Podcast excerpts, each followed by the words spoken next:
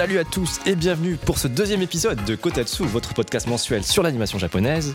Euh, je suis une nouvelle fois en compagnie de l'homme qui a bravé la ligne H. Alex, comment ça va Bah, nickel. euh, je suis rentré de vacances il y a deux jours, T'es allé où? Euh, dans le sud, pas très loin de Marseille. Euh, C'était sympa, très chaud, euh. Moustique Land.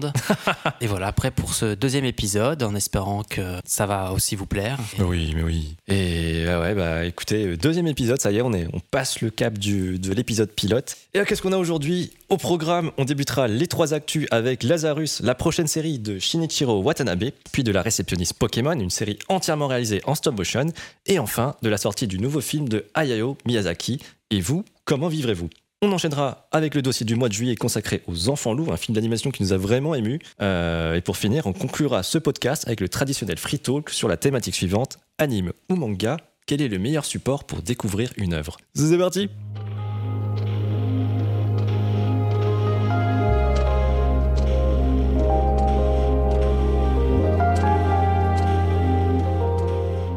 Et on va commencer les trois actus avec la première qui va concerner Lazarus. On vient de regarder ce tout premier trailer de, de cette nouvelle série réalisée par Shinichiro Watanabe, l'homme derrière Cowboy Bebop, Samurai Champloo, Terror in Resonance, bref, un, grand monsieur de l'animation. Euh, sa nouvelle série est animée par le studio MAPPA, donc, euh, qui ont fait du Chainsaw Man, Jujutsu Kaisen, Attack on Titan, The Final Season. Vraiment un studio qui, a du prestige, quoi. Et euh, cette nouvelle série sera diffusée sur Adult Swim, une chaîne de TV américaine avec un catalogue destiné aux adultes. Alex, après avoir vu du coup ces premières images, qu'est-ce que tu penses de, ce trailer au final? Est-ce que ça te parle? Franchement, déjà, avec tous les noms, euh, les gros noms que tu as sortis juste avant et le trailer remar- qu'on a regardé, bah, ça donne plutôt une bonne impression. hein. Mm. On sent quand même que euh, c'est euh, vraiment quelque chose de, de sérieux, que ça a été. euh, c'est une bonne qualité. Et euh, en termes de scène d'action, euh, Ouais, ça bouge, c'est fluide. C'est vraiment, ça fait envie. C'est vrai qu'en en, termes de chorégraphie, de- déjà de ce qu'on peut voir, c'est assez ouf. Et du coup, ça s'explique parce que c'est Chad Stahelski qui s'occupe des scènes d'action. Mais qui est ce monsieur? Bah, C'est une des doublures de Keanu Reeves, donc euh, Neo dans Matrix, et accessoirement le réalisateur des John Wick, donc une euh, quadrilogie de films d'action. Je sais pas si t'as vu d'ailleurs les John Wick, je crois pas. Non, j'ai pas regardé, mais pas eu l'occasion. Mais c'est vraiment, euh, comment dire, c'est vraiment du, hum, des de l'action à l'état pur, Mm. vraiment du mot. C'est bon, film américain. non, du coup, justement, c'est ça qui est, là où est, est la différence, je trouve, c'est que John Wick, c'est c'est pas comme de l'art, mais un peu, quoi. Tu vois, c'est c'est chorégraphié. Il y a un côté très réaliste dans le sens où ils ont inventé une, euh, un art martial pour le film, ça s'appelle du gunfight. Ah oui, ok. tu vois le délire? Et en fait, euh, à chaque coup de gun, euh, il- on compte les balles. Donc, quand le personnage se retrouve sans balles dans le film, c'est vrai, c'est parce qu'il a plus de balles. Et du coup, tu as les temps de recharge qui sont inclus en fait dans la trame du film. Et c'est assez ouf à voir. Enfin bref, je te, je te recommande. Bon, c'est très euh, action, c'est violent, mais c'est de l'action très stylisée et c'est c'est très très bien. Ok, ouais, tu m'intrigues. Ouais, euh, mais voilà pour euh, la, partie euh, John Wick, mais tout ça pour dire que ça, sent vraiment bon, en tout cas en, termes de, réalisation, en termes de dynamisme, en termes de chorégraphie de combat. Ah, Forcément, euh, Shinichi Watanabe, moi ça, ça me parle beaucoup. J'ai adoré euh, Samurai Champloo, Cowboy Bebop, Kids on the Slope. C'est une série euh, avec des enfants qui, qui, des adolescents pardon, qui font du jazz et du piano. Je sais pas si tu l'avais vu, parce que moi j'ai le DVD à la maison, mais La série Cowboy Bebop non? Le pardon le Kids on the Slope. Euh, Oui, oui, oui, bah.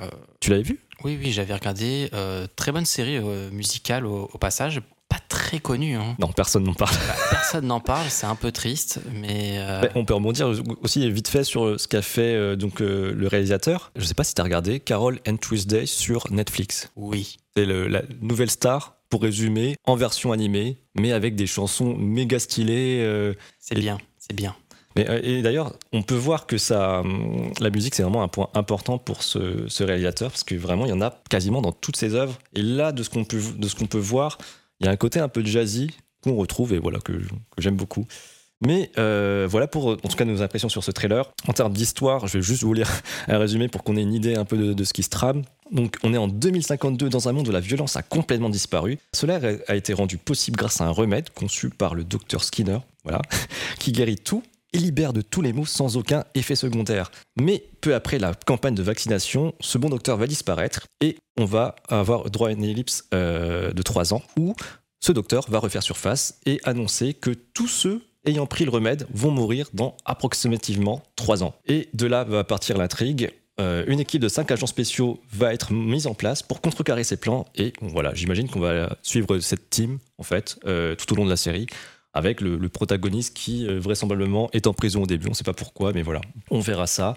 Euh, on n'a pas eu droit à une date euh, de diffusion. J'imagine que ça va arriver euh, l'année prochaine. Mais voilà, je- j'espère que j'espère que ça, ça sera cool. Et, puis voilà quoi. En tout cas, ça annonce du bon.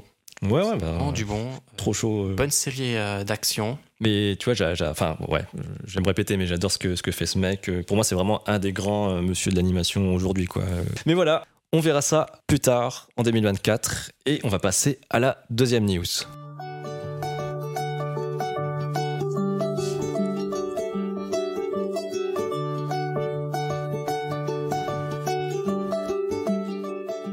C'est à mon tour de présenter cette deuxième news du podcast avec la réceptionniste Pokémon, donc une série qui porte sur Pokémon. Vincent, ça te parle Je sais Bien sûr, bien bien ça. sûr. Donc la réceptionniste Pokémon, qui est une coproduction entre Netflix et The Pokémon Company, réalisée par le studio de stop motion Dwarf Studio.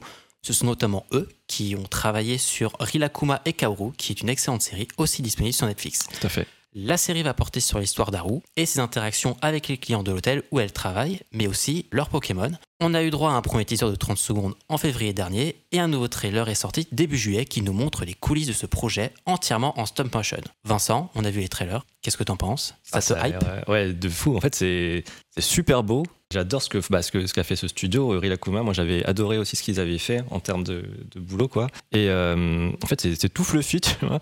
Et ça se passe euh, en été, donc je sais pas. Après, on est un peu dans la période, donc ça me donne vraiment envie. Mais visiblement, ça sortira pas, en tout cas, maintenant. Oui, c'est ça, ça sort en décembre 2023. Ouais, donc, ce qui est dommage puisqu'on est sur le thème de l'été, donc Ouais, euh, ouais, j'avoue. ce sera des vacances en hiver, j'imagine. Mais oui, ce trailer fait vraiment envie. Euh, c'est c'est cool aussi de voir que Pokémon essaye de se diversifier Mm. euh, dans leur série. Euh, on avait déjà eu un petit peu eu ça avec les, euh, des courts-métrages qu'ils avaient fait sur, euh, ils avaient mis à disposition sur YouTube, où on avait euh, vraiment des, histoires très différentes entre les courts-métrages. Certains, c'était par rapport à des enfants et des Pokémon, d'autres euh, qui étaient euh, quelque chose de beaucoup plus mélancolique ou poétique avec un Magikarp qui volait en Léviator. Vraiment plein de choses diversifiées. C'est cool de voir qu'ils continuent sur cette ligne. Ouais, moi j'en avais pas, j'en ai vu quoi, trois je crois. Mais par exemple, ton histoire de Magikarp, bah, moi ça, ça a l'air de me, ça m'intéresse quoi. Je, ouais, je, je pensais pas qu'on pouvait faire quelque chose de mélancolique avec un, un Magikarp. C'est, je te montrerai ça. C'est euh, C'est sur YouTube du coup. Ouais, c'est sur YouTube. C'est avec euh, autour de la musique, d'une musique aussi. et Ah ok. vraiment, je- c'est ça donne le sourire. Ah ouais, trop bien, trop bien, trop bien. Donc voilà. Donc euh, pour rappel, ça sort en décembre 2023 et on a tous les deux hâte. Yes.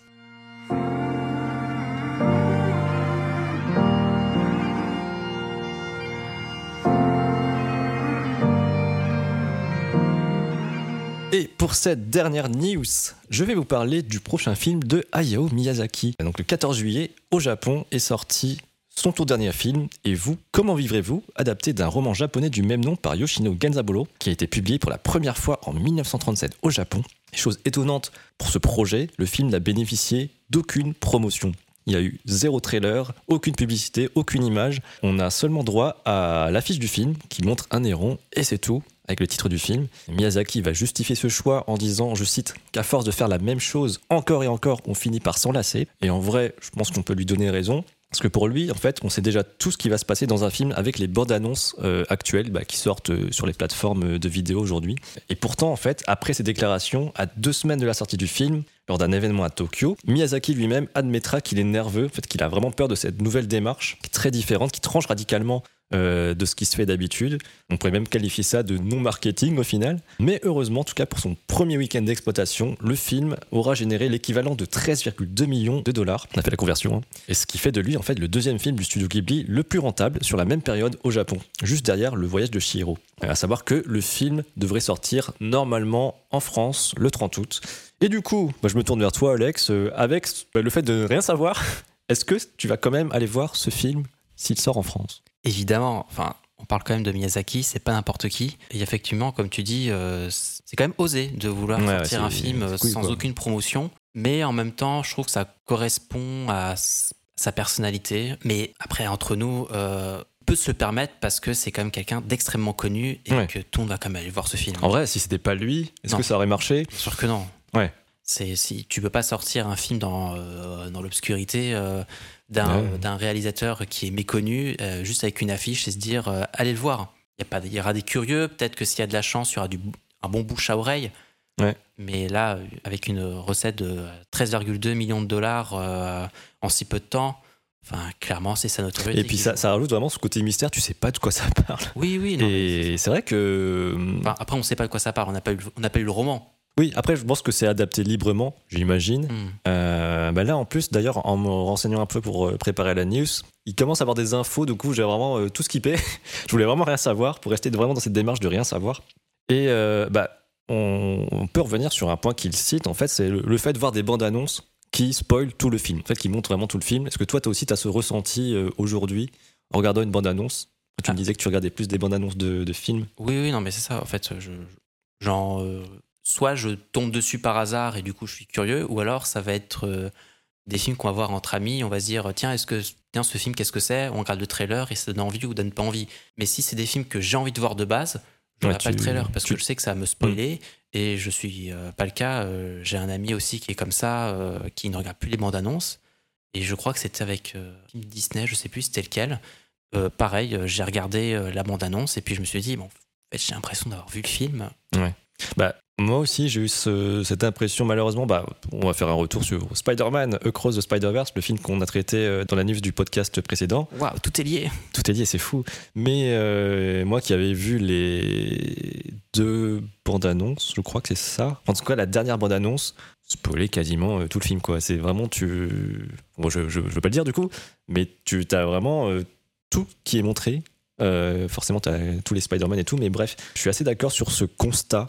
Et même aujourd'hui, je sais pas si tu as fait gaffe, mais je crois qu'il y a même un nom pour ça, c'est que parfois, quand tu regardes un trailer d'un film, il te montre 10 secondes de ce que tu vas voir, et ensuite le trailer commence. Je sais pas si ça te parle, non? Non, on l'a dit comme ça, ça me parle pas. Ok, bon, c'est pas grave. Mais je- euh, J'avoue que je regarde plus trop de trailers maintenant. mais- ah ben, en fait, tu fais bien. Je pense que je vais vraiment faire pareil que toi parce que ça, me- ça me gâche au final euh, l'expérience, quoi. Mais est-ce que d'ailleurs, est-ce que euh, bon, on papote un peu, mais est-ce que ça concerne que les films pour toi? Ou par exemple, imagine il y a un jeu que tu attends, tu regardes le trailer, euh, non, tu Non, jeu, essayes c'est- de. Un jeu, c'est différent parce que tu as un gameplay.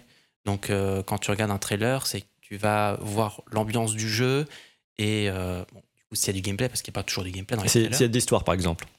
L'histoire gameplay, tu vois, dans le trailer, est-ce que ça peut te. Je sais pas, te, tu te dis, bon, j'aurais pas aimé vouloir voir, voir ça. Non, je pense que ça m'est vraiment jamais arrivé. euh, Ok. sauf effectivement si c'est une licence que je connais bien. Et euh, là, peut-être que je peux ne pas regarder les trailers pour la surprise, mais je sais que je vais me l'acheter. Ouais. Mais si c'est un jeu original euh, que je connais pas, forcément regarder le trailer. Bah, ah, je vais donner un exemple et on, on conclura cette news. Pokémon. Pokémon, le dernier Pokémon euh, Scarlet euh, et Violet, je crois, c'est ça? Ouais. Est-ce que tu as regardé les trailers? Parce que du coup, j'ai un ami qui ne veut pas regarder les trailers pour avoir la surprise des nouveaux Pokémon quand il va jouer au jeu. Est-ce que toi, tu regardes ces trailers euh, Oui, je regarde les trailers. J'en ai rien à faire de me faire spoiler par les Pokémon. parce d'accord. De toute façon, euh, quand je joue, je finis toujours par regarder euh, les, euh, le Pokédex parce que je comprends jamais quand, quand et comment ils vont évoluer. Donc, Bon, attends. Ah, quand tu joues, mais en, quand- en plein jeu oui, en plein jeu. Mais après, on parle de trailer. Mais tu te spoil, tu te spoil oui, pas non, ça le. me dérange pas de spoiler Pokémon. Ah ouais? Ah d'accord. C'est justement, je, je, je veux voir quelles nouvelles fonctionnalités ils ont ajoutées par rapport au précédent. Ok. Ok, ok. Et ben, je veux conclure euh, là-dessus, sur cette parenthèse Pokémon qu'on referme. Bah, Miyazaki, en vrai, on pourrait vite fait peut-être parler de sa filmographie. Honnêtement, je n'ai pas vu tous les films de Miyazaki et je ne suis pas forcément la personne la plus adaptée pour en parler. En fait, j'ai d'autres réalisateurs en tête que, que je, dont, j'adore euh, le, travail. Mais Miyazaki, c'est pas quelqu'un qui m'a marqué. Je sais que des gens vont me tomber dessus en force de dire ça, mais euh, Bah, moi, j'en ai vu pas mal de Miyazaki, puis même du euh, en général. Après, il y en a qui sont bien, il y en a qui sont moins bien. Euh, bon, chacun a son avis sur la question. Mais t'as envie. Enfin, si on te dit il y a un nouveau Miyazaki qui sort, bah. Parce que je suis curieux et parce oui. qu'on sait quand même que c'est un film de qualité. Et c'est vrai que bon, c'est un peu triste à dire, mais c'est vrai qu'il est quand même à un âge où on peut se dire bah c'est son dernier film, euh, faut qu'on aille le Ça voir. fait quoi. deux fois qu'il dit euh, que c'est son dernier film. hein. Oui, c'est vrai. C'est un peu un running gag, mais Et c'est un running game, mais en même temps, ça montre la passion de l'homme ouais, et euh, quelque chose qui est beau derrière. Ouais, c'est vrai que moi-même, je ne me verrais pas travailler euh, après 80 ans. Enfin, je sais pas. euh, Avant, j'ai envie de chiller. euh. c'est pas, c'est- c'est- c'est- il considère pas ça comme un métier, c'est une passion, Vincent. Oui, c'est vrai, mais c'est vrai. En tout cas, euh, On a hâte, hein, comme, comme toujours. euh, on verra ce film. euh, bah, en vrai, on pourrait y aller ensemble, tu vois, à Châtelet. euh, Let's go. euh. Allez, bah écoute, hein, si tu me payes le cinéma, pourquoi pas. Allez, super. Oh, bah, Alors là, ah, ça, c'est des amis. bon, euh, voilà, voilà, voici pour euh, cette news sur le, prochain Miyazaki, du coup. Et vous, comment vivrez-vous? On va passer maintenant au dossier de ce mois.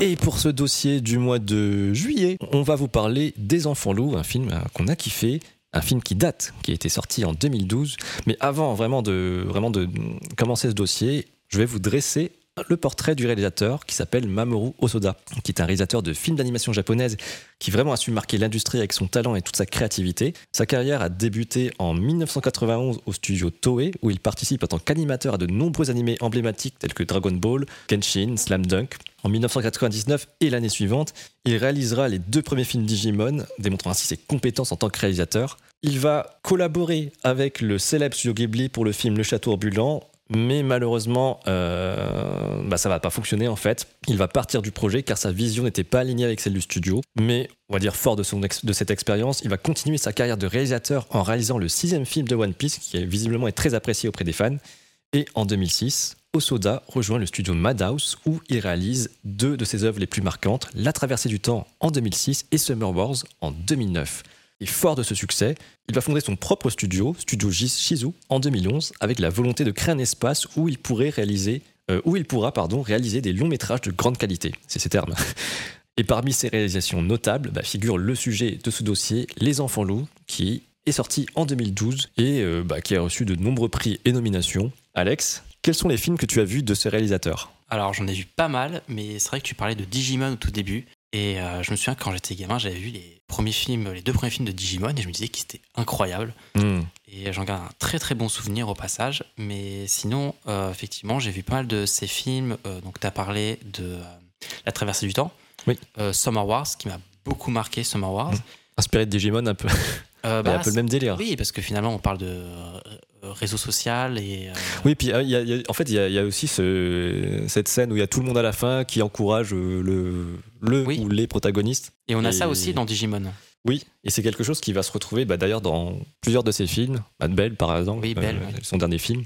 Mais oui, effectivement, c'est, euh, il a un style vraiment particulier. Parce qu'en fait, euh, je sais pas comment dire, il a une espèce de patte euh, assez marquante. Il a une capacité à mélanger des éléments fantastiques avec des thèmes réalistes et contemporains. Où, par exemple, bah, ces personnages euh, sont souvent des adolescents ou des jeunes adultes qui font face à des défis, euh, des dilemmes universels, ce qui, en fait, bah, nous permet de nous identifier facilement à leurs émotions et leur, leur, euh, leur vécu, leurs expériences. Et bah, point notable, Osoda aujourd'hui fait partie de ces réalisateurs qui a acquis une renommée internationale. Ce serait pas étonnant de voir bah, son prochain film dans les salles euh, obscures françaises, qui est bah, en fait assez rare au final, euh, à part du Miyazaki, du Makoto Shinkai, Mamoru Osoda notamment. On va dire qu'il y a peu de réalisateurs japonais qui ont réussi à euh, s'internationaliser et bah, tout simplement avoir leurs films diffusés dans, dans les, dans des salles. Euh, c'est un truc qui est assez rare, je trouve, pour des réalisateurs japonais. Oui, se, faire un nom et sortir du Japon, c'est pas, pas évident. hein. Oui, et bah, typiquement, en vrai, on parlait de Makoto Shinkai tout à l'heure en off. euh, pour qu'il ait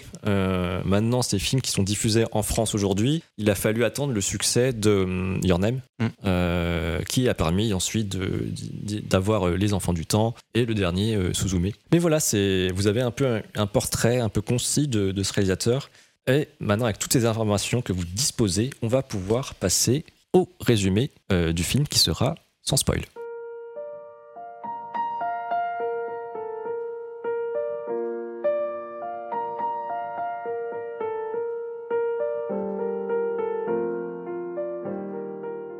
Ok, on suit l'histoire d'une jeune femme du nom de Anna qui va tomber amoureuse d'un homme mystérieux qui a la faculté de se changer en loup. Ils vont commencer à vivre ensemble. Anna va même donner naissance à deux enfants, Ame et Yuki, qui vont hériter des traits loups de leur père. Et Anna va se retrouver seule à élever ses enfants et confrontée en fait à la difficulté euh, bah, de prendre soin de ses deux enfants mi-loups dans ce monde d'humains. En fait, avec toutes les galères euh, qui vont avec, elle décide de quitter la ville et de s'installer à la campagne, loin des regards curieux, pour offrir un environnement où les deux enfants pourront choisir de mener une vie humaine ou une vie de loup. Et on va s'arrêter à ce- cette description, Parce qu'en en fait, les, enfants loups, c'est quoi? Bah, c'est- En fait, c'est une histoire qui est assez émouvante euh, sur la monoparentalité, l'acceptation de soi, euh, l'importance de laisser ses enfants suivre leur propre voie dans la vie. Et on peut dire que le film offre une perspective un peu poétique sur la dualité entre l'humain et l'animal, ainsi que les liens euh, familiaux qui transcendent les différences. Et ben, on va revenir sur nos impressions. J'ai regardé le film mercredi. Alex, euh, tu l'as vu récemment, toi? Oui, euh, je l'ai vu euh, donc hier, euh, juste en Très récemment. chronique, effectivement très récemment, et ça fait la troisième fois que je vois ce film. Mm. En tout, je suis toujours aussi conquis par ce film. Je le trouve magnifique, que ce soit en termes d'ambiance, de thématique, l'histoire que, que ce film nous raconte, et En termes d'émotion. enfin, ouais, en termes d'émotion. Mais à chaque fois, j'ai envie de pleurer à la fin du film. Mais alors, euh, moi je vais être très honnête, c'est un de mes top 3 euh, films préférés. Je crois que ça va faire la cinquième fois que je le vois. Et bah, la première fois, euh, bah, j'ai chialé, tu vois. Enfin, vraiment à plusieurs scènes très marquantes. Mais au bout du cinquième visionnage, bah, ça le, ça n'a pas fonctionné pour moi. Et euh, bah, peut-être parce que du coup je savais vraiment toute l'intrigue, je connaissais l'intrigue par cœur et ça, ça ne me touche. C'est pas que ça me touche plus, mais c'est juste que Après, les larmes, c'est une chose, mais en tout cas, même si moi, ça fait trois fois que je le vois et j'ai toujours cette montée d'émotion en moi où je me dis, mais c'est beau quand même, hein, cette scène de fin. Ah oui, oui. euh, oui, alors euh, on va attention. pas spoiler, hein, c'est la partie spoil, bien évidemment. Ouais. mais, euh, Ah, mais tu vois, mais bah, malheureusement, moi, mon dernier visionnage, euh, pour être honnête, ça m'a, pas autant impacté, mais je pense que c'est justement parce que je connais ce film bah, par cœur, quoi. oui, moi, ça faisait quelques années que je l'avais pas vu. Ouais. Qu'est-ce qu'on peut, bah, qu'est-ce qu'on peut raconter sans, sans spoiler? On a parlé des thèmes. Effectivement, la, la, monoparentalité, c'est quelque chose qui va revenir euh, beaucoup dans ce film, et que Anna va devoir élever seule ses enfants. Et on va vraiment suivre son parcours de vie sur 13 ans, Euh, bah, quand ses enfants sont en bas âge, quand ils vont entrer à l'école primaire, ensuite au collège, et on va voir un peu comment elle les élève à sa façon. Et ça, c'est C'est, tout le fil conducteur du film. oui, bah, c'est vraiment ça. En fait, c'est euh, un peu un film sur comment, pas comment éduquer vos enfants, mais Oui, euh, c'est plutôt un, un regard sur euh, l'éducation que l'éducation qu'Anna donne à ses Donne enfants. à ses enfants, mais à ses enfants euh, mi, en- mi-homme, mi-loup. Euh, Oui. Parce que c'est pas la. Il y a des questions qui vont se poser où, euh, à plusieurs reprises, quand les enfants vont tomber malades, quand ils vont avoir des problèmes, elles vont se dire, elle va se dire Ok, qu'est-ce que je fais? Je peux pas aller à l'hôpital, je vais pas aller non plus dans une clinique vétérinaire? Oui, bah, très, Donc, très, bon euh, point, très bon point parce que justement, dans, dans une scène de- du, du film, Yuki va tomber malade. Oui, elle, Et- elle mange un paquet de lessive. Ou je sais Oui, je pas crois que ouais, je crois que c'est ça. Et euh, il y a un plan où on va voir le personnage du central, euh, bah, Anna avec donc Yuki et Ame, qui sont euh, euh, donc elle est au milieu et sur le côté on voit effectivement la clinique et à côté euh, sur l'autre euh, pan de rue. euh, le- Vétérinaire. Le, vétérinaire et elle ne sait pas où aller en fait et au final bah, je crois qu'elle bah, elle, elle n'y va pas en fait Oui, oui, elle, elle- décide de passer un appel et Oui. en fait, elle, est, elle a dû se débrouiller toute seule euh, du début jusqu'à la fin euh, parce que bah, les- au début, c'est des enfants donc ils contrôlent pas vraiment leur. Enfin, ils se transforment un petit peu quand ils veulent, mais c'est beaucoup lié aux émotions. Donc, euh, elle a dû accoucher seule. euh, elle a dû. euh, non elle, elle a pas couché seule enfin, oui, mais c'est dans le mais, sens où euh, elle n'a pas été dans une clinique spécialisée ou avec une ouais. sage-femme. Parce que oui, et ben, du coup, le, le- le fait d'avoir euh, qu'elle s'attendait à ce que ses enfants héritent un peu des traits loups de- de- du père, euh, bah, elle pensait que ça allait mettre bah, mal vu ou que ça allait provoquer peut-être, je sais, je sais pas, de. Bah, euh, va expliquer ça. Ouais, voilà. Donc elle, elle a couché, on va dire, au naturel, quoi, en se renseignant, en, en lisant des livres et compagnie. Mais elle a réussi. Et, et ouais, enfin, moi c'est vraiment, bah, typiquement, tu vois, c'est un film qui m'a marqué à un instant précis de ma vie, quoi. Je, ça, ça fait partie de ces, ces animés, ces films d'animation, tu vois, où tu les regardes, mais c'est vraiment une période, je sais pas comment dire, où j'en avais besoin, tu vois. Mm. Et j'ai vu ça et euh, bah, ça m'a ça m'a touché et euh, même aujourd'hui même si, si je, dis, je disais que après le cinquième visionnage ça me ça ne touchait plus je pense que ça me touche quand même mais d'une autre manière parce que bah, je l'ai vu beaucoup de fois quoi Oui. C'est un film que je vous recommande vraiment à regarder en VO n'est-ce pas Alex? Oui, bon, j'ai regardé une fois en VF par curiosité. Après, euh, j'ai pour avoir vu les deux, du coup, j'avais vu le, le film euh, diffusé sur France 2 en VF. Euh, j'ai pas pas trop apprécié le l'acting qui est proposé en français comparé forcément par euh, forcément par rapport à l'acting euh, japonais où là je trouve que c'est c'est peut-être plus euh, bah, y a- y a- bah, tu vois, je trouve que l'acting il est naturel par rapport à un animé, euh, un animé, tu vois. Hmm. Ça, ça- ça m'arrive plusieurs fois, tu vois, de, de voir que, que le jeu, il est plus, euh, je sais pas, tu vois, ça, ça se répond plus facilement. Ça, c'est, c'est, c'est vraiment différent d'un acting traditionnel que tu vois dans les animés, ou peut-être que c'est peut-être plus porté sur euh, l'emphase, tu vois, sur le. Je sais pas comment dire, c'est pas du surjeu, mais souvent dans les animés, c'est c'est très. euh, Enfin, c'est à 100%, quoi, tu vois, c'est. euh, Oui, après, c'est c'est un animé comme qui est beaucoup lié à la vie euh, du, du quotidien, à la vie réelle. Oui. Donc il n'y a pas d'exagération. euh, c'est toute une ambiance qui, euh, qui est apportée au film et qui est vraiment importante. Et je pense forcément dans l'acting des voix, ça se ressent. Mm. C'est quelque chose qui est voulu. Mais après, bon, chacun fera sa décision de la VF ou de la VO. Hein, c'est pas forcément le plus important. c'est vrai, dans les deux en- cas, vous allez euh, avoir une vague d'émotions.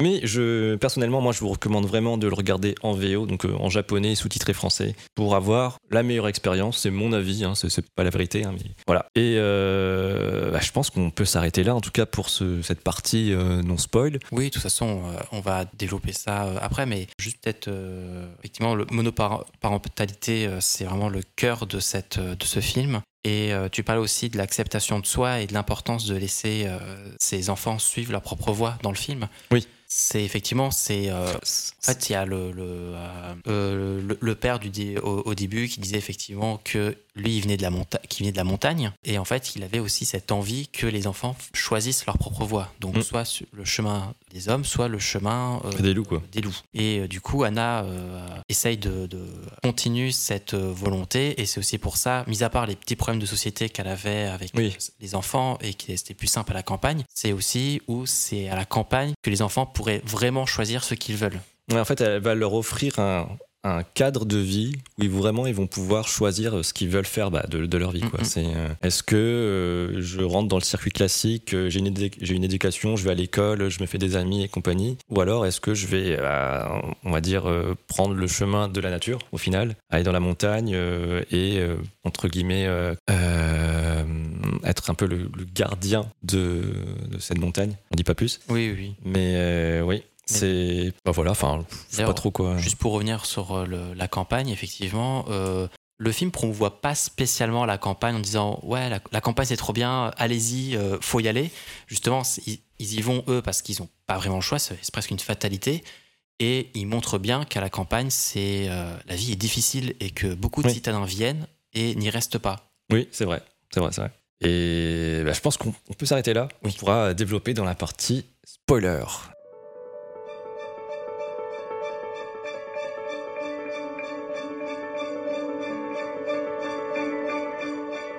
Ok, et maintenant, bienvenue en partie spoiler. On va pouvoir euh, développer certains aspects qu'on n'a pas pu développer dans la première partie. Et on va pouvoir expliquer un aspect, bah, du coup, euh, pourquoi Anna se retrouve à élever seule ses enfants. Bah, C'est tout simplement parce que euh, son mari meurt très tôt au début du film. Et bah, c'est, ça va être un, un pivot majeur en fait de ce film parce qu'elle va se retrouver seule à élever ses enfants loups avec toutes les problématiques euh, que ça entraîne. C'est ça. Et la, la mort du père qui est euh, assez horrible, je trouve.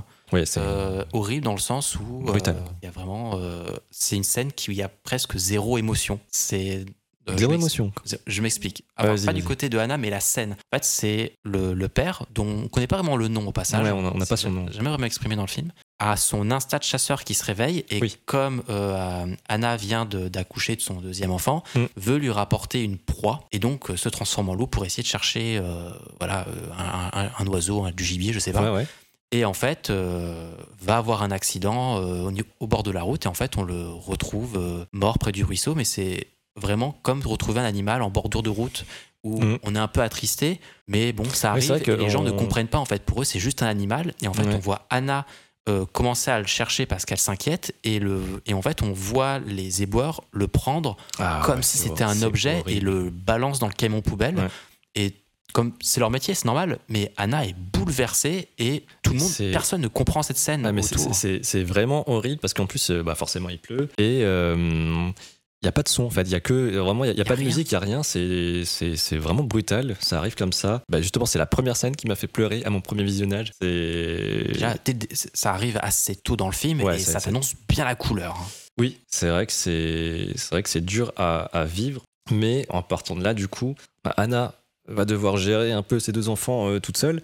Elle vit dans, du coup dans, un, dans son appartement avec ses deux enfants et on disait que ça devenait compliqué euh, dans la partie précédente parce que bah, des enfants ça, ça pleure, des enfants en bas âge ça pleure, euh, ça fait des bêtises, euh, ça fait beaucoup de bêtises aussi qu'on est des enfants loups parce que du coup les enfants euh, peuvent se transformer en loups et ça me fait un peu penser aux chats parce que euh, Yuki et Ame vont faire leur danse sur les meubles sur bah, par exemple des, des pieds de, des pieds de chaise des pieds de table bah, comme ce qui se passe avec mon chat actuellement Oui, c'est ça. Et puis ils vont aboyer, ils vont jouer. et- oui donc c'est très euh, très vocal enfin ça ça, ça ça fait du bruit et elle va comment elle va recevoir des plaintes euh, de ses voisins pas que du coup elle va aussi recevoir des plaintes euh, comment dire C'est euh, l'assistante sociale oui, voilà, qui viennent, euh, viennent les voir parce que, comme on disait dans la partie non spoil, elle pouvait pas aller voir le médecin parce que bah, si les enfants se transforment en loups devant les médecins, euh, panique générale.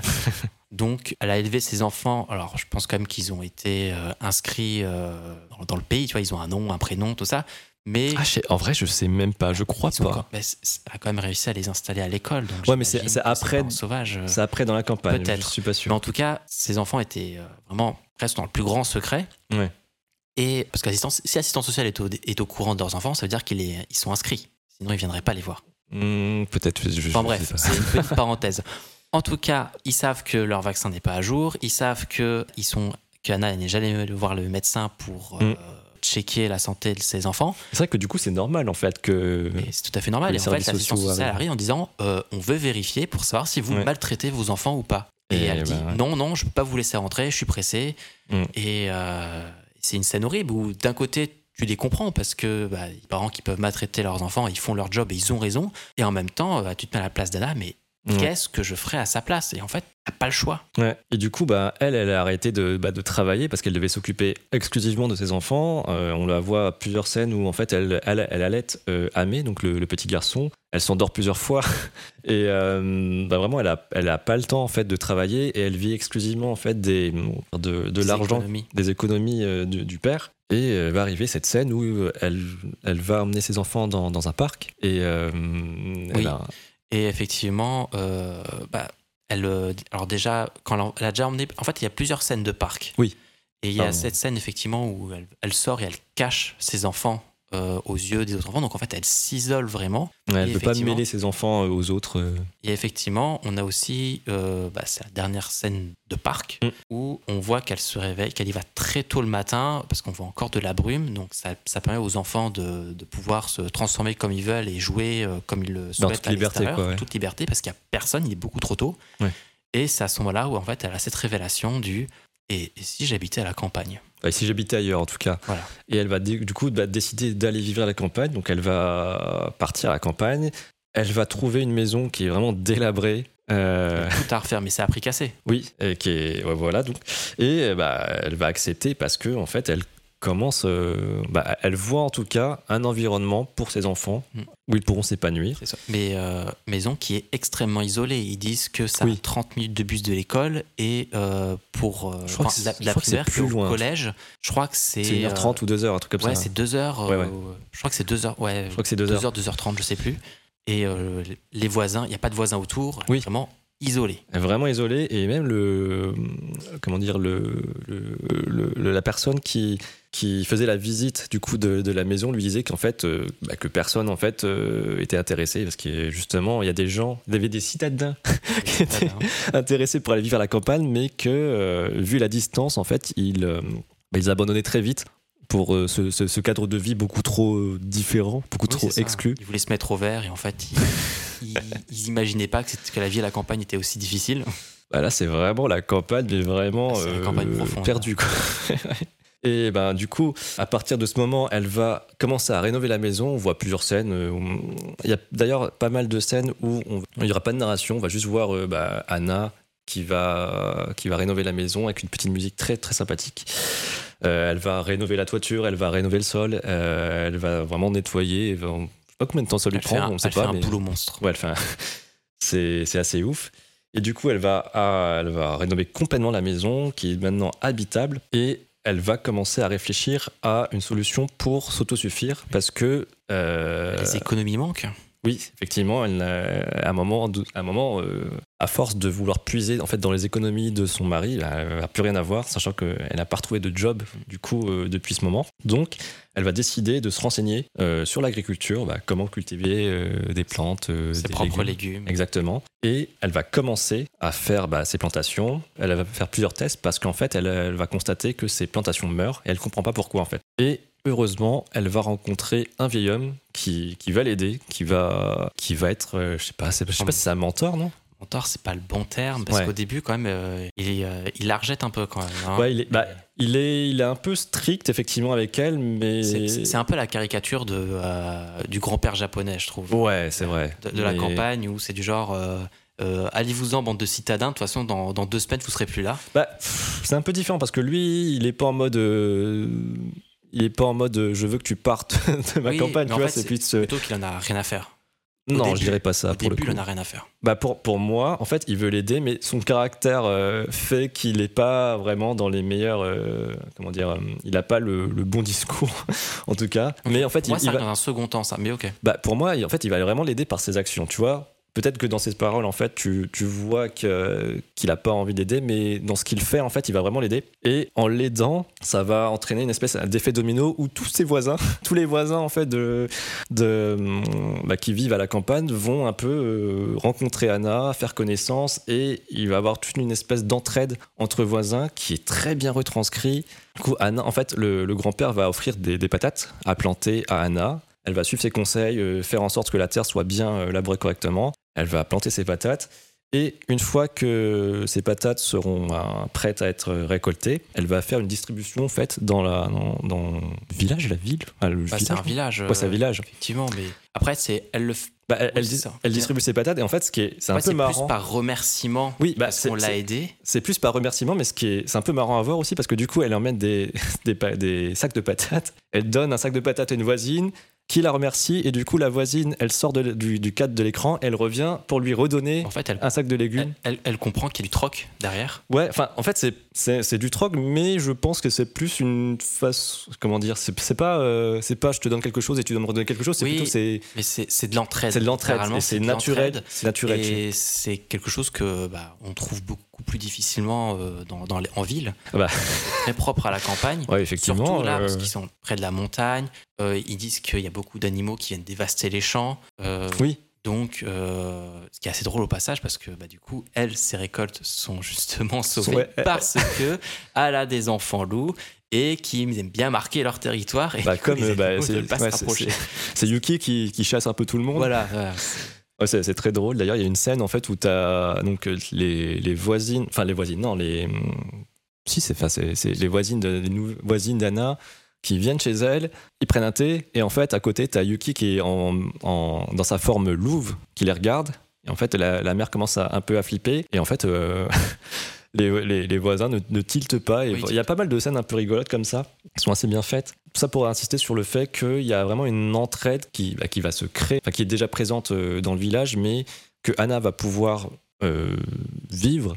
Et euh, on va voir du coup ensuite les enfants évoluer. On va, on va avoir un, un lateral tracking shot, c'est le vrai terme, je crois, où on va avoir un plan euh, latéral qui va euh, partir de gauche à droite et de droite à gauche pour montrer en fait la progression, l'évolution. On va voir les années passées à l'école à l'école primaire, on va voir Ame et Yuki euh, dans ce contexte. On peut voir d'ailleurs que Yuki s'intègre très bien à l'école, tandis qu'Ame, par contre, euh, c'est un peu plus difficile. Oui. Après, ça correspond aussi à leur caractère, où euh, Yuki, c'est une personne qui est. C'est une fille qui est extrêmement curieuse, extrêmement dynamique, et en fait, elle a une seule envie, c'est d'aller à l'école. Oui. Rencontrer des gens. en fait, elle veut, elle veut être. Elle a besoin de se- de- d'être Elle- stimulée. Bah, elle est un peu hyperactive au, début. Bah, D'ailleurs, quand elle va arriver à l'école, elle va se faire des amis très facilement et on va arriver aussi à une scène où, euh, où les, les enfants se montrent un peu leur, leur trésor. Bah, ça va être marrant, des, cette boi- scène, hein. des boîtes à bijoux. Oui, c'est marrant. Et, euh, les enfants vont montrer bah, des boîtes à bijoux, des jouets. Et Yuki va montrer, euh, bah, je crois que c'est des serpents, non? C'est une Bah, boîte avec des, des, C'est des, insectes. euh, et des reptiles séchés. Ouais, c'est- ce qu'elle trouve dans la forêt, quoi. euh, Ouais. Et là, elle va comprendre en fait bah, que c'est- pas, nor- enfin, c'est pas normal, et je dis ça avec des guillemets, dans notre monde, Enfin, c'est pas. j'aimerais dire plus, en fait. C'est pas normal dans notre monde, en tant que petite fille, de montrer ce genre de choses. oui, voilà, c'est vrai. Mais- Et, et du elle coup, le comprend vite. elle, elle le comprend vite. Elle, est- bah, ça, je sais pas si c'est triste, mais en fait, elle va se- un peu se conformer aux normes humaines. Ouais, je trouve ça. un- un- je comprends pourquoi. En fait, euh, c'est. Elle a peur du rejet. Et Ouais. euh, donc, du coup, elle se sent obligée de, changer par rapport à ça. Et il est un petit peu triste parce que euh, bah, on, on sent qu'elle se. euh, qu'elle évolue un peu malgré elle, elle, se, elle change un peu malgré elle, et euh, notamment elle arrive après à bien s'intégrer grâce à sa mère qui lui fait une jolie robe Oui, le lendemain, Trop- mignon. euh, et tout est oublié. Ouais, mais c'est c'est trop mignon ça. Bah, on va parler du comment dire de, du choix de vie que vont emprunter en fait Ame et Yuki. Plus les années avancent et plus euh, Yuki va bah, va comment dire emprunter la, la vie d'humaine, si je peux le dire comme ça. Elle va bah, suivre une éducation, elle va se faire des amis, elle va faire des sorties et elle va essayer d'in- d'intégrer euh, Ame, donc son frère, dans cette, euh, cette équation, mais c'est pas quelque chose qui va lui parler parce que lui, il se sent plus proche de la nature. Oui, c'est ça. Bah, c'est pas, ça arrive pas euh, tout à fait comme ça. C'est-à-dire que Amé plutôt n'arrive pas à s'intégrer à l'école. Oui. Il se fait maltraiter. euh, on sent. euh, en quelques images, on comprend ce qui se passe. Il est très discret. C'est un garçon qui est très timide. Hmm. Et en fait, bah, il accroche pas l'école. Et au bout d'un moment, il y va plus. Effectivement, il va avec sa mère euh, à son travail qui est très proche de la nature. Et c'est petit à petit où il va se rapprocher de la forêt. Il, il va être beaucoup plus curieux de cet univers. Et il va rencontrer d'ailleurs un maître Maître. qui est un, un renard qui va un peu le, lui montrer la, voie de la montagne. Bah, Je sais pas comment le dire. C'est ça, hein, la c'est de la peu- montagne. euh, Ouais, bah, bah, il va lui montrer un peu le. je sais pas comment les dire. règles, euh, les lois, comment, oui. ça, comment tout se régit. euh, Ouais. Et bah, ce qui bah, c'est ça qui est, qui est aussi bien, c'est que au final, la décision d'Anna va permettre à ses enfants vraiment de choisir leur propre voie. Bah, pour Yuki, en vrai, ça va plutôt bien se passer, en tout cas pour, entre sa mère et elle. Mais par contre, pour Ame et Anna, Anna va plus- avoir plus de mal, on va dire, à lâcher un peu de l'est à son, son fils qui emprunte une voie qu'elle ne connaît pas. Oui, c'est ça. Parce que, euh, bah, on peut le dire, parce que, en fait, Amé, à partir de, je crois que c'est 12 ans, il est adulte. Hmm. Et c'est quelque chose qu'elle Oui. ne va pas saisir tout de suite, Il est adulte en tant que loup, en tant que loup, effectivement. alors que elle, elle le voit comme humain. Donc, Oui, euh, donc comme, c'est comme, bah, comme son, son petit enfant euh, Voilà, qui c'est n'est pas normal encore prêt. qu'elle Quoi. est elle-même humaine. Ouais. Donc, euh, Et ben, à la fin du film, elle va comprendre qu'au final, la meilleure décision pour lui, c'est de le laisser partir à la montagne, faire sa vie, parce qu'il est en âge aussi de le faire. Euh, bah, D'ailleurs, on a une scène où, euh, en fait, à, la fin du film, il va y avoir une espèce de, tempête. Et à ce, moment précis du film, on sait que le, maître, donc le renard, de, le, maître de Amé est mort. Donc il n'y a plus de gardien de la montagne. Et Amé veut reprendre ce rôle au final. Mhm. Mais sa mère va lui interdire euh, dans un premier temps parce que euh, pour elle c'est inacceptable et que pour elle ça reste un enfant. Donc euh, qui n'est pas on va dire, on va dire, euh, en âge de le faire qu'il n'a pas on va dire la maturité pour le faire et elle va le poursuivre à la montagne sous la pluie et malheureusement elle va faire une chute et on va voir une scène un peu ben, mystique fantastique où elle va retrouver son mari une espèce de scène un peu onirique qui va lui apprendre justement que, bah, que est, est, en- est un adulte à présent et qui, bah, qui a plus besoin de, de s'inquiéter pour lui. Et bah, on peut en fait conclure aussi sur la dernière scène qui est une scène de séparation entre bah, au final la maman de, de Amé et bah, son, son fils qui, qui court dans la montagne, qui pousse un hurlement. Je sais pas comment dire, c'est- En fait, rien n'est dit euh, de la part Oui, de ça, en fait, et en fait, c'est à travers ce cri qu'on- que Anna comprend ce qui se passe. ouais, bah, qu'elle accepte son, son choix de vie. Oui, et qu'elle accepte aussi euh, son choix de vie. Et euh, je trouve que c'est assez triste aussi. Enfin, c'est pas spécialement triste, c'est euh, c'est juste une scène qui est très émotive. Et il y a une phrase notamment de Anna, juste avant Amé qui court dans, dans la montagne, où elle dit que pour elle, c'est encore son petit garçon et qu'elle lui a encore rien appris de la vie. Oui, ah oui, putain, ça- ah ça, ça m'avait. Oh là et là. euh, et Ah, en fait, pour elle, il n'est pas prêt en fait d'être, euh, de faire sa vie. Mm. Mais le, Parce qu'elle elle lui avait, pour elle, elle n'avait pas réussi à. Elle lui a pas transmis en fait son savoir pour euh, survivre, mais en fait c'est pour survivre en tant qu'humain, pas en tant que loup. de, c'est en train de m'affecter, je te jure. Ah, c'est. Ah oui, non, mais. Voilà. Bref. Mais euh, oui, effectivement. Et euh, non, mais c'est trop beau, quoi, ce film. Euh, Un point qu'on n'a pas précisé. Anna, en japonais, ça veut dire fleur. Et pourquoi, Anna a ce prénom? C'est parce que son père, il voulait qu'elle soit toujours souriante comme une fleur. Et en fait, il lui disait de se forcer à sourire même dans les moments difficiles ou douloureux. Bah, typiquement, quand son père est mort, en fait, euh, Anna souriait bah, à, l'enterrement de, son père. Et euh, on, on lui avait fait des remarques comme quoi c'était déplacé. Pourquoi je vous parle de ça? Parce que du coup, à la dernière scène en fait, du film, Anna vit désormais euh, toute seule. Ses, enfants maintenant se sont éman- émancipés. Je crois qu'elle est à l'université, euh, Yuki. Ah, mais du coup, continue. où Euh, non, non, elle passe au collège. Hein.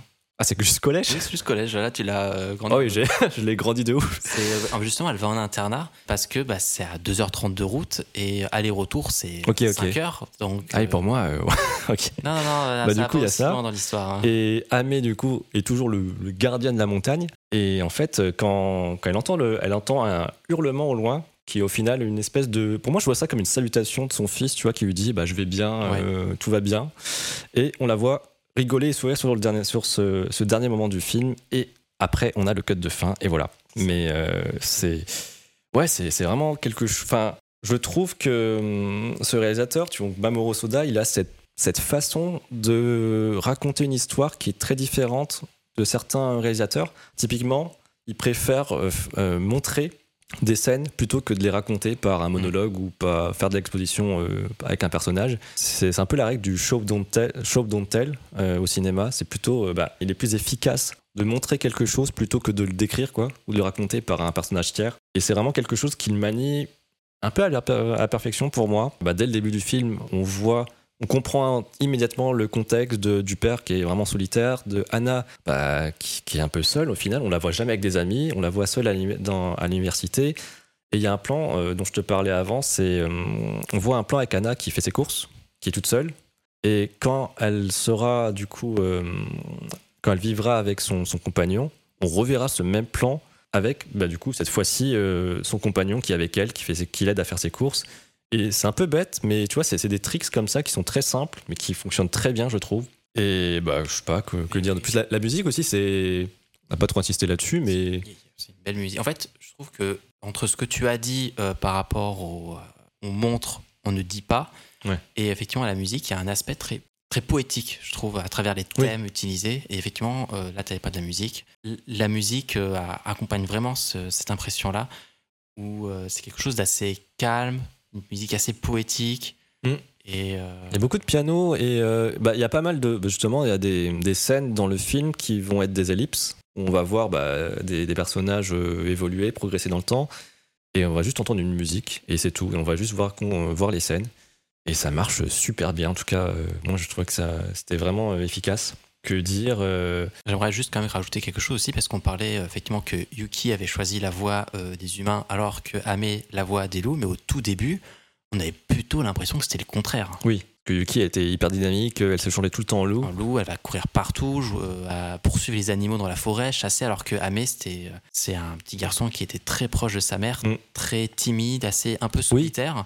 Et euh, finalement, on voit ce. Euh, Bah, T'as une inversion quand. T'as une inversion en fait. Quand ils vont grandir. à l'école primaire en fait c'est Mm. c'est une version- après c'est pas quelque chose qui arrive d'un coup et où tu te dis ah bon bah ça, ça me surprend c'est quelque chose qui est assez logique par rapport en fait à l'expérience qu'ils ont à l'école primaire et par rapport au caractère des enfants et euh, tout se fait naturellement il y a rien qui est forcé et Ah, vraiment Anna arrive à, laisser le choix à ses enfants de la vie qu'ils veulent et Bah, ça, c'est beau putain Bah, en vrai, ouais. Enfin, je pense que on va un peu digressé, mais euh, moi, en tout cas, je sais pas si je te l'ai dit en vrai, mais mes parents, tu vois, ils voulaient que je sois docteur ou ingénieur euh, quand j'étais au collège. Et, et moi, je répétais un peu bêtement ce que ce qu'ils me disaient, parce que je sais pas. En vrai, je n'étais pas en âge où je savais pas, ce- je, je savais ce que je voulais faire.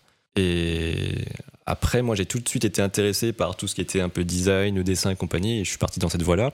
Mais quand j'étais jeune, on m'a plus donné, orienté vers des choix, alors que, enfin, tu vois, c'était pas similaire euh, à, ce qu'il y a dans le film. Je sais pas pour toi si c'est pareil, si dès le début euh, tu disais, euh, je sais pas, euh, je veux, je veux être pompier, j'en sais rien. non effectivement j'avais mon père aussi qui souhaitait que je sois que j'aille en, en tant qu'ingénieur bon finalement Ah, mais toi aussi ah oui Incroyable. En même temps, euh, Mais pourquoi en vrai? Pourquoi, pourquoi parce que c'est pourquoi des métiers qui ont une bonne réputation, on gagne beaucoup d'argent et pour eux, bah, ils espèrent qu'on suive cette voie pour qu'on soit le plus heureux possible. Mais c'est pour la, la stabilité, quoi. La stabilité de l'emploi et euh, au final, j'ai pas tout choisi cette voie. hein. Euh, à la base, je voulais dans les sciences, et puis finalement, je suis allé dans le, Ah oui, dans le, dans le multimédia euh, design. Oui, parce que du coup, je sais pas si on a précisé, mais nous sommes tous les deux designers. Bon, c'est un peu. euh, C'est fou ça. C'est fou, waouh, on fait du coloriage. je rigole. Colori- euh, alors, n'insulte pas mon métier, s'il te plaît. je suis pas du tout illustrateur. Oh. Mais, euh, mais oui, donc, euh, mais après, je me suis pas spécialement senti concerné par ce film. Je n'ai pas fait un lien avec euh, ma vie personnelle. Hmm, peut-être juste le choix de vie, peut-être, mais oui, je disais, c'est juste une petite.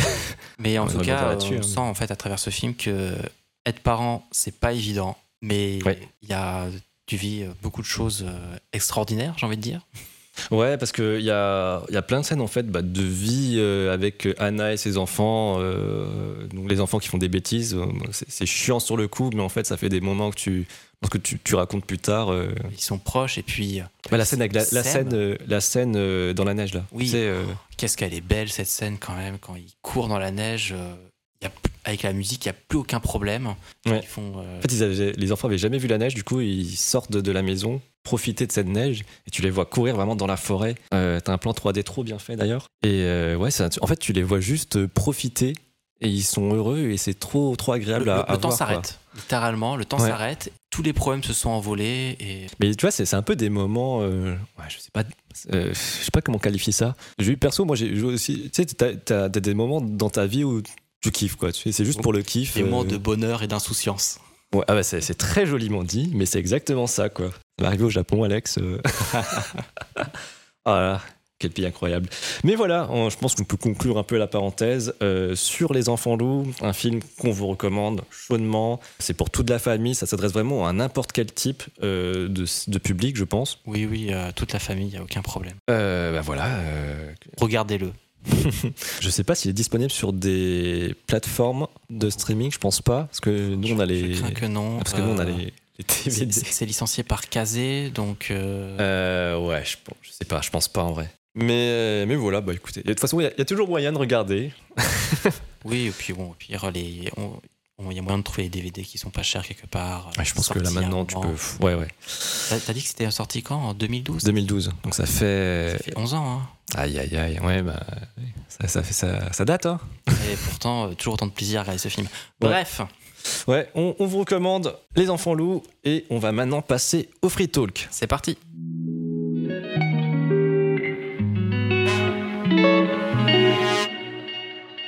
Et maintenant, on commence avec la partie Free Talk, avec la thématique du jour anime ou manga. Quel est le meilleur support pour découvrir une œuvre? Vincent, qu'est-ce que t'en penses?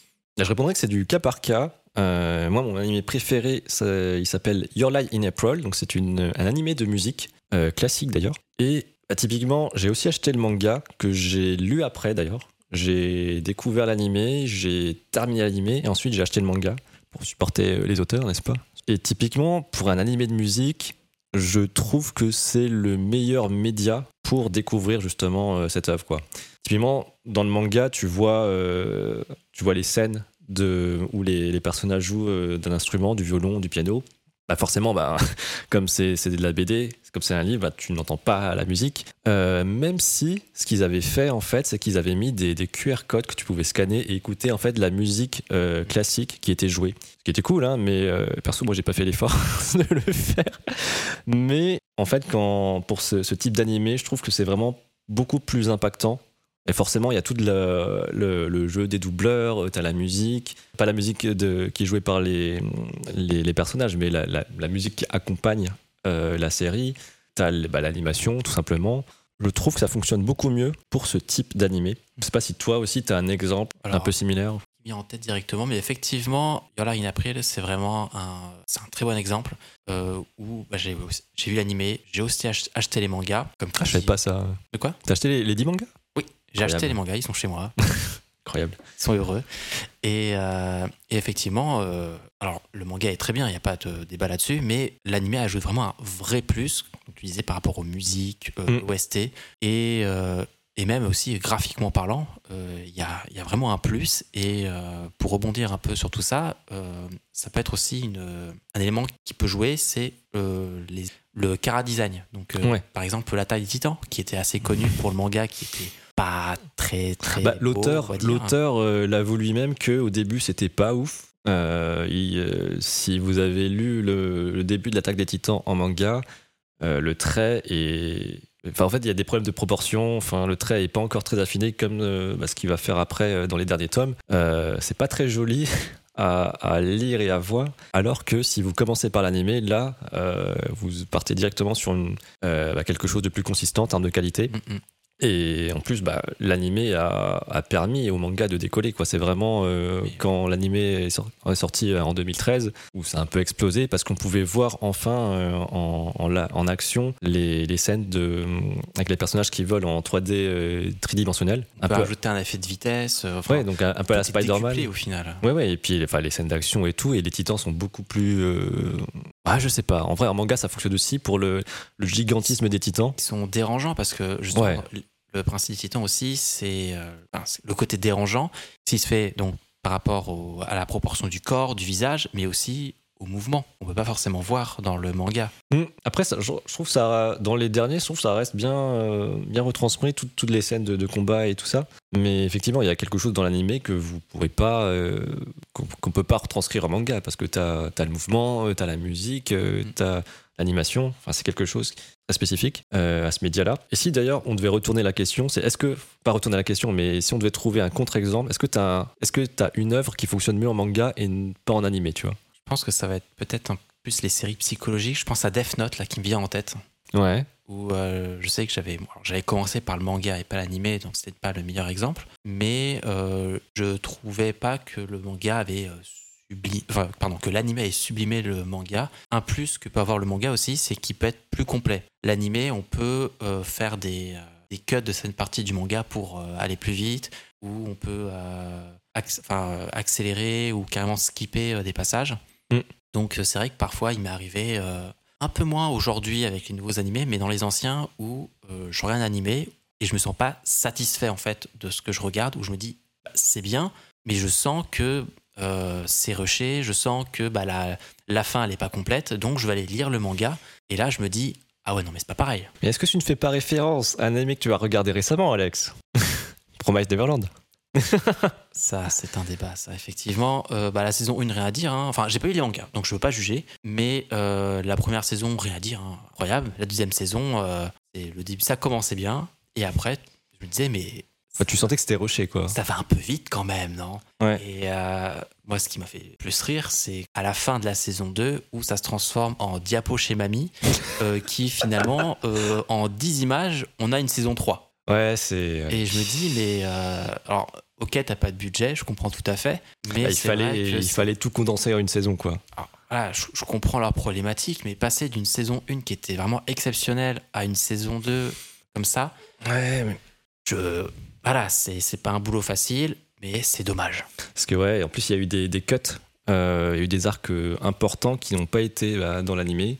Pour des raisons de budget, j'imagine. Mais c'est vrai que c'est dommage, surtout qu'en en fait, on, on le ressent. En fait, c'est ça le problème, c'est que budget, hein. tu, tu sens que tu sens qu'il manque des choses ou tu sens que ça va trop vite. Donc on s'attarde pas sur certains points. Et euh, comparé à la première saison qui était, qui était une masterclass, hein, euh, vraiment, c'était une, incroyable. Bah, moi, euh, moi aussi, j'ai été déçu de, de cette, euh, cette, cette, cette approche, quoi, ce fait de vraiment euh, tout condenser, couper et voilà quoi.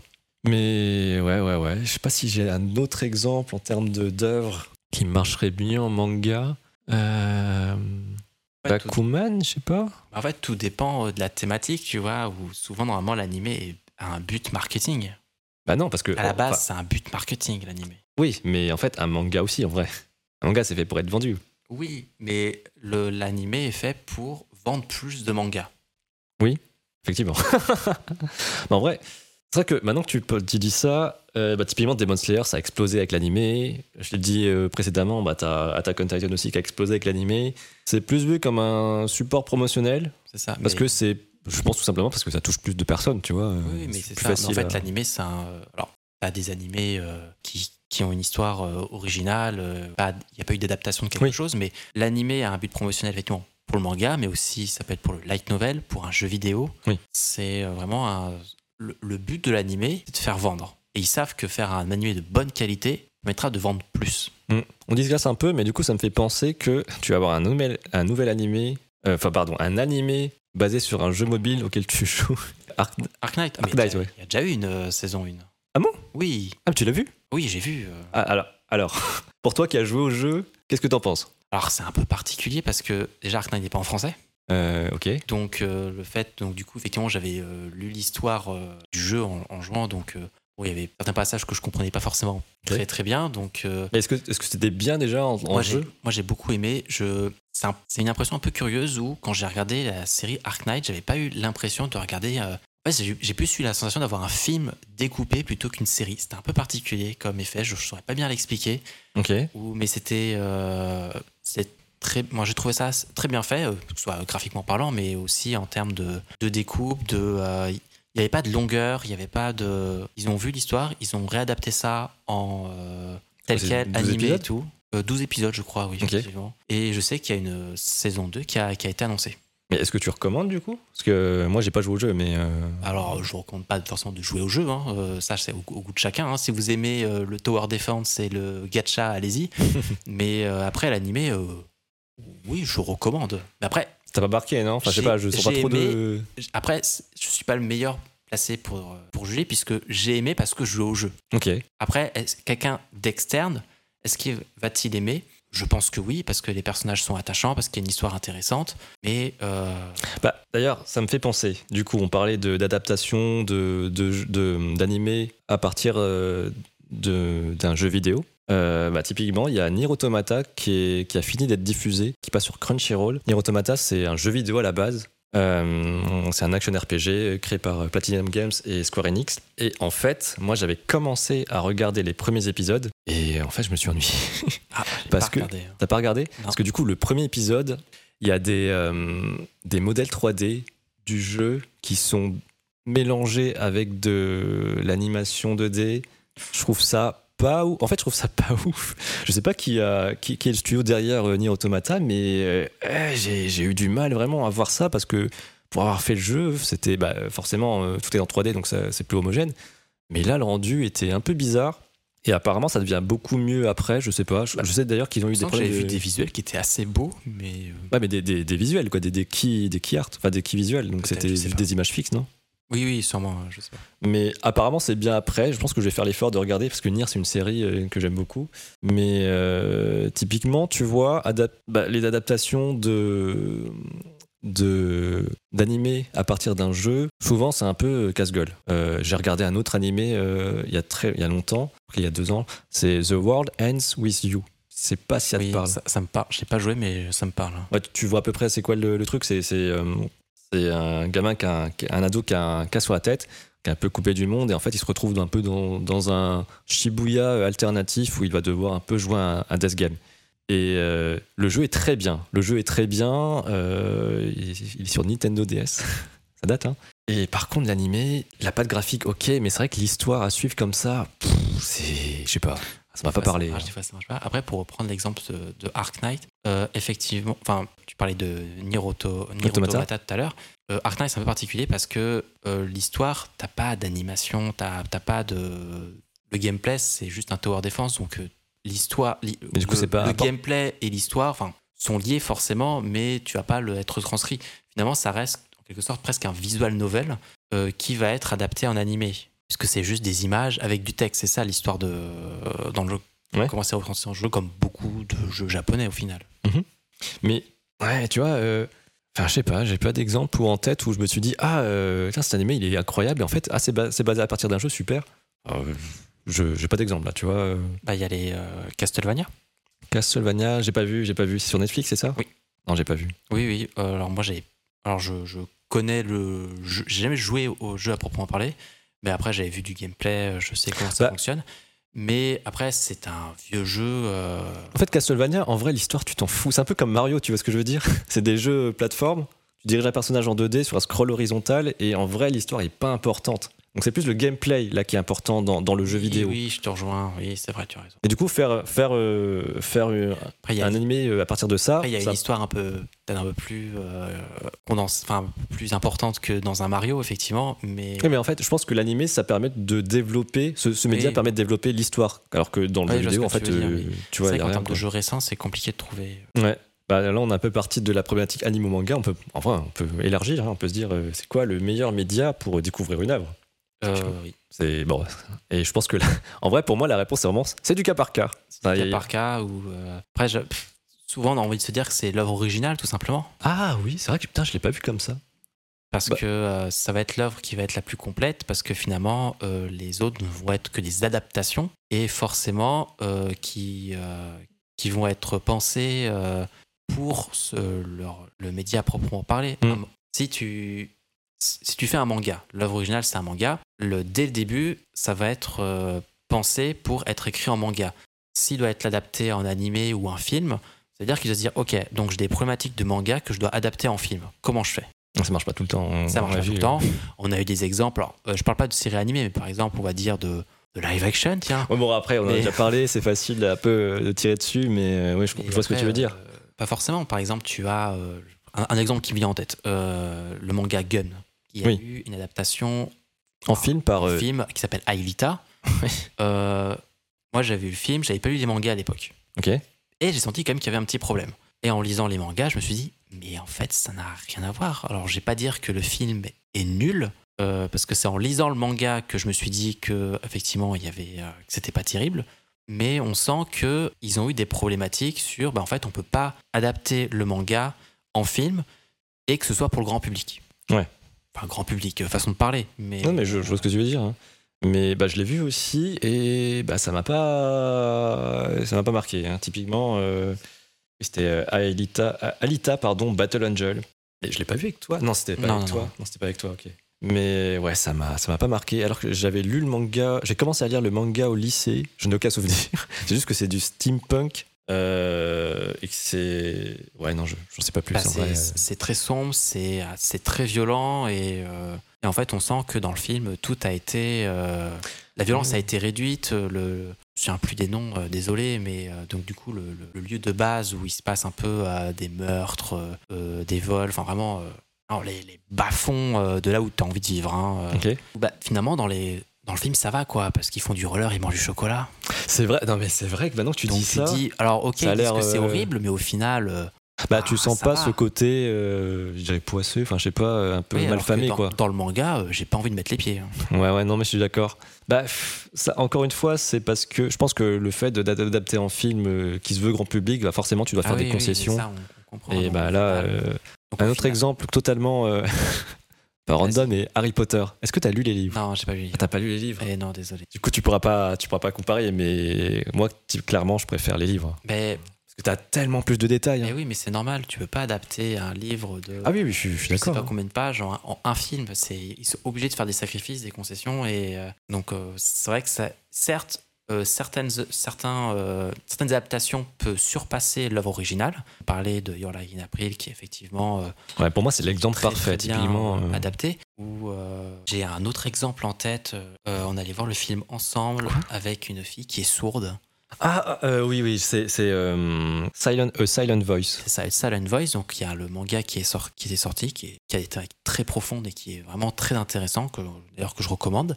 Et ils ont sorti un film d'animation alors qu'il prend que la première partie du manga. Non, c'est tout le manga. C'est. euh, Non, non, ça coupe jusqu'à un certain moment. Oui, c'est vrai. Il n'y a pas la fin. Et, et en fait, moi, en regardant l'adaptation, je me suis dit, mais elle est incroyable, en fait, cette adaptation. Enfin, ça colle vraiment au manga et ils ont réussi, réussi à rajouter un petit plus. Ouais, attends, j'essaie de me souvenir. Parce que dans le manga, il y avait un truc très fort aussi. euh, Il y a une scène, en fait, où on va. En gros, Silent Voice, si vous connaissez pas, c'est un garçon qui harcelait une enfant malentendante euh, quand il était tout peu, quand il était jeune. Et après, il y a une ellipse et on voit que le garçon est maintenant un adolescent qui s'est un peu repenti, enfin, qui essaie de se repentir de ce qu'il a fait quand il était gosse. Et il va re-rencontrer, du coup, cette, euh, cette fille qui est malentendante.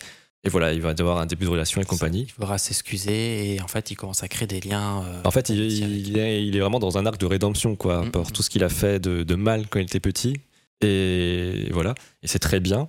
Mais il y a une scène à un moment qui, est, qui utilise vraiment le format manga où tu vas, où tu vas être dans la. Tu ça, comment dire, tu vas être en vue à la première personne avec le point de vue de Shoko, donc qui est la, la fille malentendante. Et tu vas, en fait, quand des personnages vont parler, tu vas voir les bulles qui sont un peu floutées et tu vois le texte qui est flouté. Et c'est- je trouve que c'est trop bien fait. Enfin, Oui, je trouve que c'est vraiment ouais. efficace, ça marche super bien. Et ça, typiquement, bah, en animé, euh, tu peux pas vraiment le faire, tu vois. Oui, oui, oui. Mais non, l'animé, enfin l'animé, le, le film d'animation, il est, il est excellent. hein. Je- loin de dire que c'est Oui, oui, bien sûr, bien film, sûr. mais- mais c'est- par Kyoto Animation, enfin, c'est du lourd. Mais ouais, je pense que vraiment, c'est du cas par cas. Il n'y a, a, pas de généralité qu'on peut faire sur. Bah, si on peut faire une généralité, ça va être l'œuvre originale va apporter plus de choses et ça va être souvent la meilleure partie pour commencer. Mais. Bah, encore une fois, ça dépend des œuvres. Hein. Oui, ça dépend des œuvres. Et je pense que ça va être la plus complète et effectivement, tout dépend après de l'adaptation qu'on va en faire. Mm. Jusqu'où on, va, on veut aller, pour qui on veut le faire. Mais tu vois, en termes d'adaptation, euh, y a, ça me fait penser à. Je reviens sur euh, l'attaque des titans. L'attaque des titans, c'est le manga il est terminé depuis très longtemps. Et là, en octobre, on va voir le dernier épisode euh, d'une heure là, qui va conclure du coup cette bah, l'animé qui a commencé en 2013. Enfin. Et apparemment, de ce qu'on m'a dit, l'intrigue va. Il y a, y a un, des, certains pans scénaristiques qui vont changer par rapport au manga. Parce que du coup, l'auteur voulait les. En fait, s'est rendu compte qu'il voulait pas forcément faire ce qu'il voulait. Je crois que c'est ça. Mais en tout cas, il, va un peu euh, remake sa fin. Et du coup, c'est comme si ça lui. Tu vois, c'est comme si ça, on donnait une opportunité de, je sais pas, corriger un peu ce que tu veux. Ah, c'est marrant, c'est un peu une seconde chance, tu vois. Se bah ouais, euh, ouais. J'ai fait cette fin-là en manga, mais j'aimerais faire une autre fin en animé. Un petite histoire. Je sais pas. Un peu une fin alternative. Bah non, je pense, je pense que vraiment c'est la fin canon qu'il veut donner. Mais euh, encore une fois, je peux pas me prononcer parce qu'on n'a pas vu, on n'a pas lu, le manga nous, on n'a pas lu la fin du manga. Mhm. Je pense qu'on est à jour aux côtés de l'animé, mais je pense qu'on se réserve le. C'est ça. on se réserve le, dernier épisode. Mais ouais, c'est un peu marrant, tu vois, d'avoir cette deuxième opportunité de se dire, bah j'aurais aimé faire ça, bah, j'ai cette possibilité, bah let's go et, voilà quoi. Et bah, je pense qu'on peut conclure euh, ce segment. Oui. Mon cher, euh, mon cher Alex, euh, merci d'être venu encore une fois euh, dans la ville à une heure et demie de chez toi. Oui, oui, hein, c'est vraiment qu'est-ce que je prépare pour des beaux yeux. Hein. Ah Mais non, toujours un plaisir de venir, une excuse pour se voir et puis pour faire ce podcast avec toi tout simplement. Ça fait plaisir de discuter sans pression. D'ailleurs, merci à tous ceux qui nous ont écoutés. Honnêtement, je m'attendais à moins de gens qui nous écoutent, mais là, je suis très content. Et si on a réussi à. Bah, si vous êtes déjà là, bah, bravo. bravo pour nous avoir supporté euh, sur cette euh, une, heure, euh, une heure de podcast, une heure et quart. Je saurai, enfin, je saurai quand quand je ferai le montage. Mais voilà, quoi. Je pense qu'on on est un peu parti là. Je pense, qu'on est, je pense aussi qu'on est un peu plus serein aussi dans, la manière de faire. On est un peu plus préparé aussi par rapport à la dernière fois. On va essayer de continuer dans cette lancée. Et puis voilà. Bah, N'hésitez pas à nous faire des retours. Ouais, n'hésitez pas. Euh, ce podcast, normalement, il sera euh, sur Spotify euh, et sur toutes les plateformes de streaming. Et voilà, bah, merci. Et, voilà, bah, au revoir. À bientôt. Salut.